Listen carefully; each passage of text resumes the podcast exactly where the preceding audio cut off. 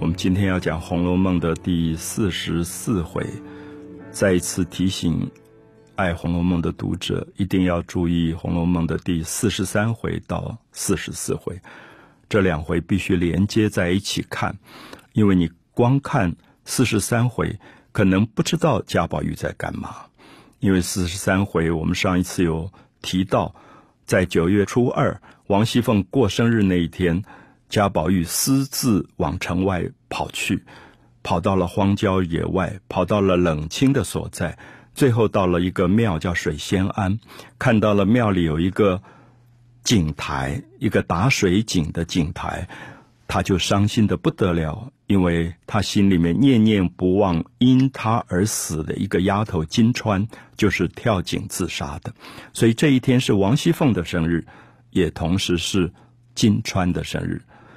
我们在现实社会里总是记得有权有势的人的生日，可能不一定会记得在一个冷落的角落孤独死亡的人的生日。可是《红楼梦》一直在提醒我们，贾宝玉的深情不是锦上添花。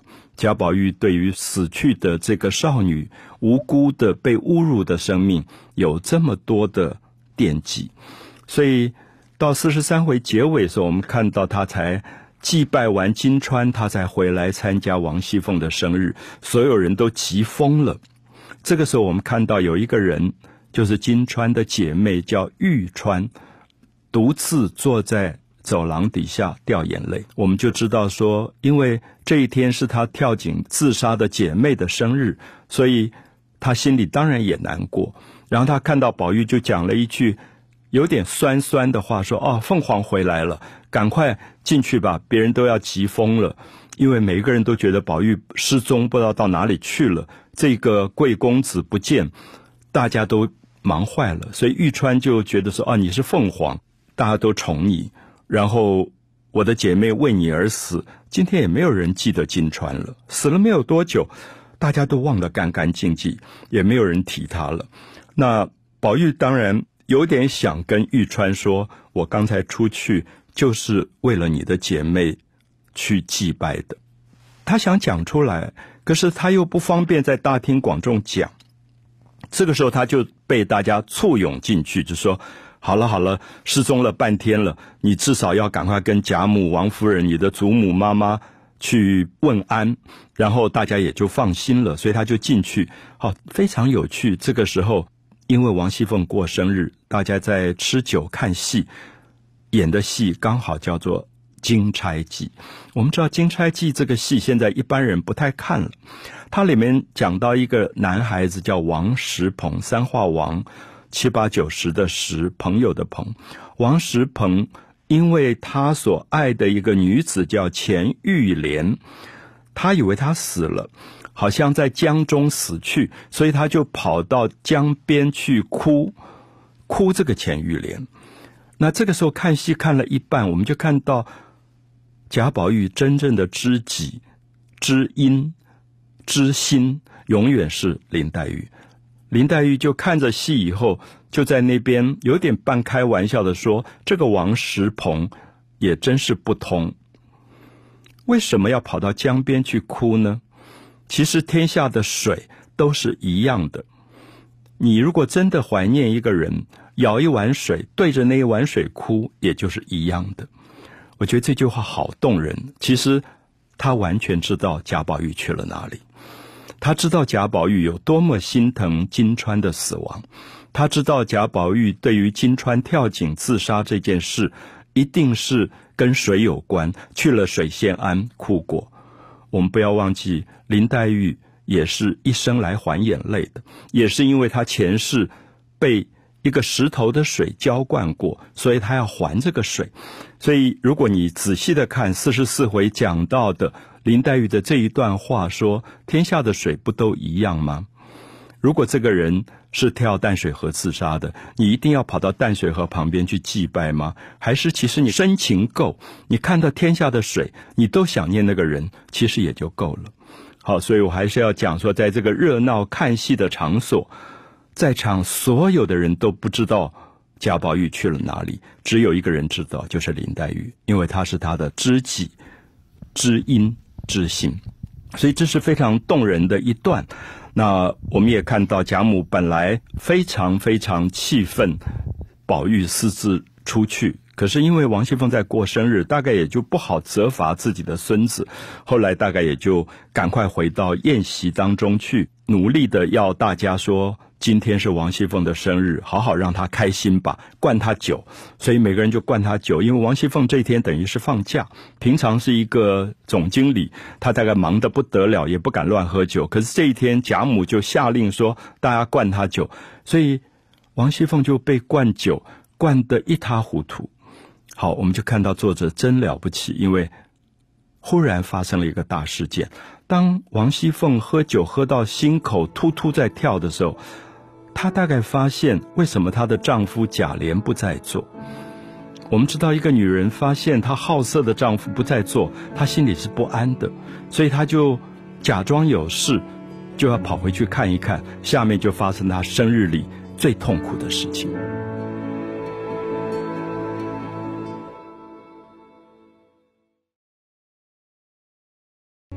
提了好几次，希望读者能够把《红楼梦》的四十三回跟四十四回连在一起。四十三回，我们看到王熙凤多么风光，有老祖母贾母下令，大家凑份子为她过生日，人生到了最得意的时刻。可是如果没有谨慎，这个得意恐怕就要变成巨大的幻灭。所以我看到四十四回后半段时候，常常心里会有很大的痛。这个痛是说王熙凤何等聪明，王熙凤何等能干，王熙凤斤斤计较，可是她永远没有想到上面有一个天意，让她要受苦了。我们提到说，王熙凤是一个管丈夫管得非常非常严的一个人，她常常在家族宴会的时候。当时看戏是分开坐的，女人坐在楼上，男人坐在楼下。因为当时的礼教比较严，可是王熙凤每次看戏看一看，她不时的就会站起来往下面看。其实作者好几次写到这种地方，你都不知道王熙凤看戏看得好好的，为什么不看戏要站起来往台下一楼看？因为她要看她丈夫在不在。因为贾琏是一个。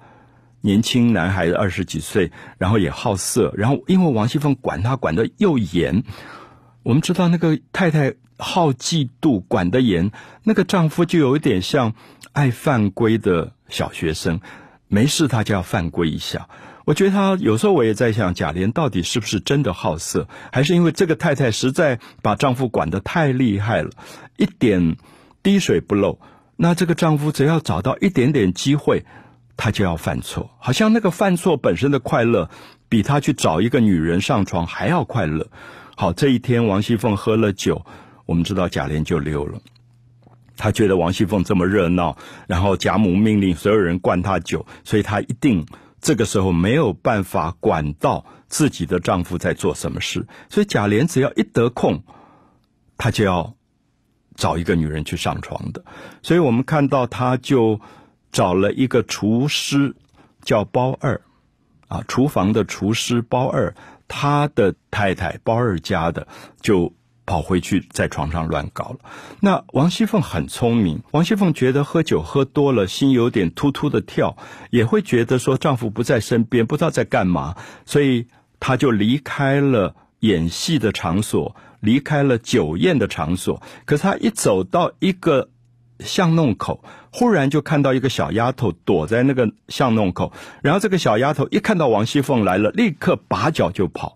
好，她就知道不对了。我们知道王熙凤太聪明，因为她知道她的丈夫安排了眼线在那边监视她，以及通报，就是因为她自己搞了一个女人在床上，所以她必须要有小丫头随时来通报说王熙凤是不要回家了，不要让王熙凤抓到。可是王熙凤。眼睛尖的不得了，立刻就发现，然后就叫这个小丫头站住。那小丫头刚开始的时候没有站住，继续跑。啊，王熙凤后来再大叫，她怕王熙凤没有办法就停住了。那王熙凤立刻就要审问她，说：“你到底在干嘛？”好，王熙凤因为太聪明，我常常讲说，《红楼梦》一直在提醒我们，太聪明其实有时候是自己要受苦了。王熙凤这一天在过生日，如果她不够聪明，憨憨的，她就在生日里面快快乐乐，其实也就罢了。可是因为她太聪明，所以她立刻就知道一定是贾琏她的丈夫在搞什么不好的事情，然后让小丫头在这边监视，所以她就抓到了小丫头，然后就逼问她。慢慢就逼问出来以后，他就带着平儿，他贴身的特别助理这个丫头，就捏手捏脚去靠近他自己回家的这个卧房。好，我讲到这里，其实现在每次看到这一段，心里都会有一种伤心。那个伤心是说，王熙凤永远学不会睁一只眼闭一只眼。她太聪明，太聪明了，就是连这天过生日，别人给她这么好的一个时间，去祝福她，去给她过好日子，可是她的命很奇怪，就她偏偏要在这一天，她就知道了丈夫跟别人女人已经在床上了，然后她就想知道丈夫到底在干什么。那我要讲的是说，我们常常民间有一个俗语是“天公会疼很憨的人”，可是王熙凤是一点憨都没有的，所以她捏手捏脚就靠近到卧房的旁边。这个时候，她听到了，我想她一生最痛苦的话，因为贾琏果然跟一个厨师的太太包二家的就在床上，简直是颠鸾倒凤。那做这件事也就罢了，王熙凤。当场抓奸抓到，可是问题是王熙凤还要继续停留在窗户外面听下去。她听到的是自己的丈夫跟一个地位这么低卑的厨师的太太在商量，说我们要怎么把王熙凤害死。我相信她听到了一生大概最让她痛苦的话。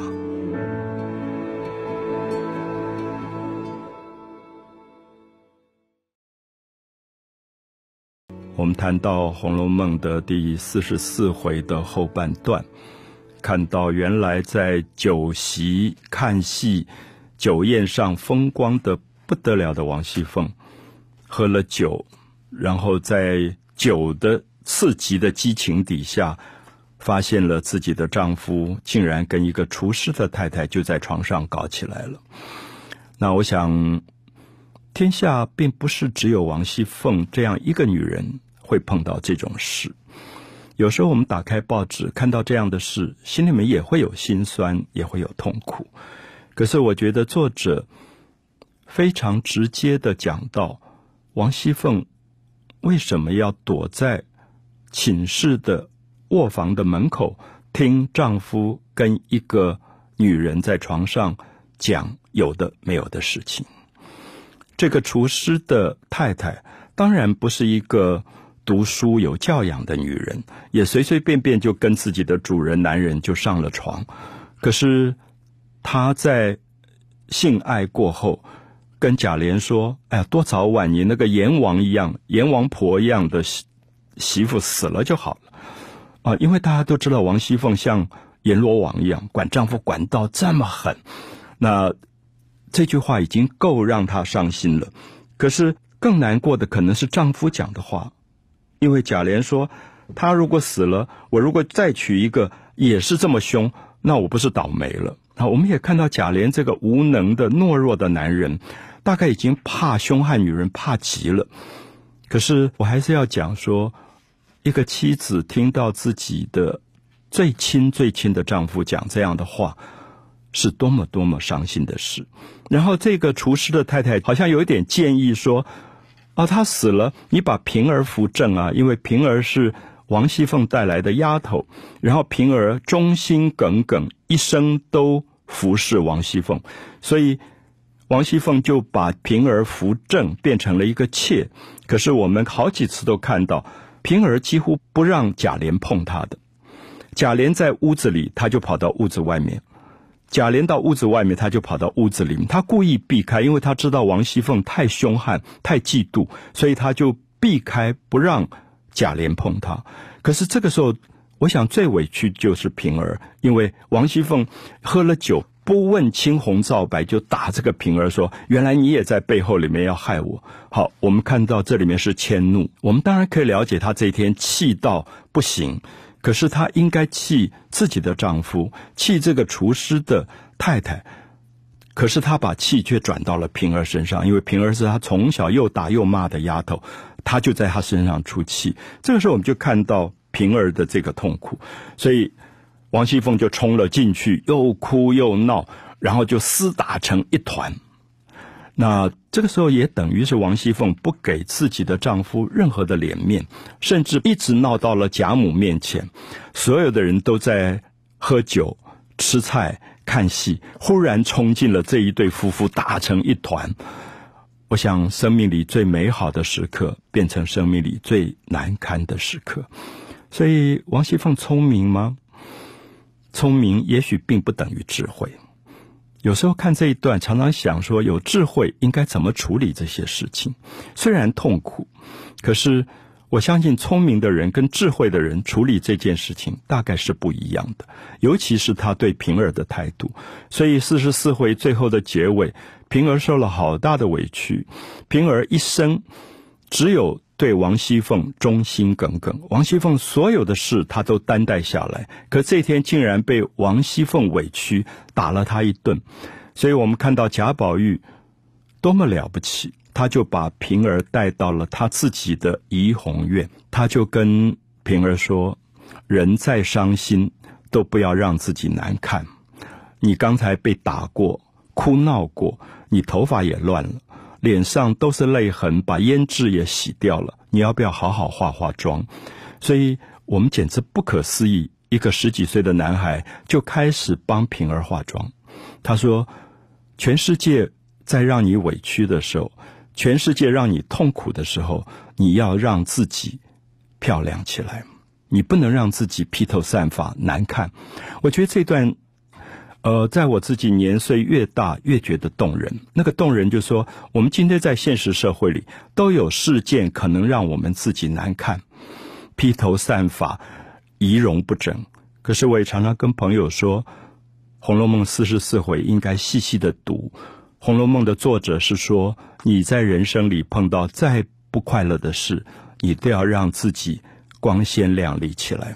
所以贾宝玉竟然教他怎么调胭脂，怎么把头发梳好，怎么样玉兰花棒的那个东西去铺粉，然后在镜子里让平儿看到自己从一个难堪、狼狈、邋遢的五官面容，又转成一个光鲜亮丽、可以微笑面对人生的一个女孩子。我觉得这段实在太重要了啊！太重要是，我觉得所有的朋友都应该知道，我们每一个人的人生都有被委屈的时刻，都有难堪过不了关的时刻。可是《红楼梦》的作者一直告诉我们说，一定要有一个信心，要让自己漂亮起来。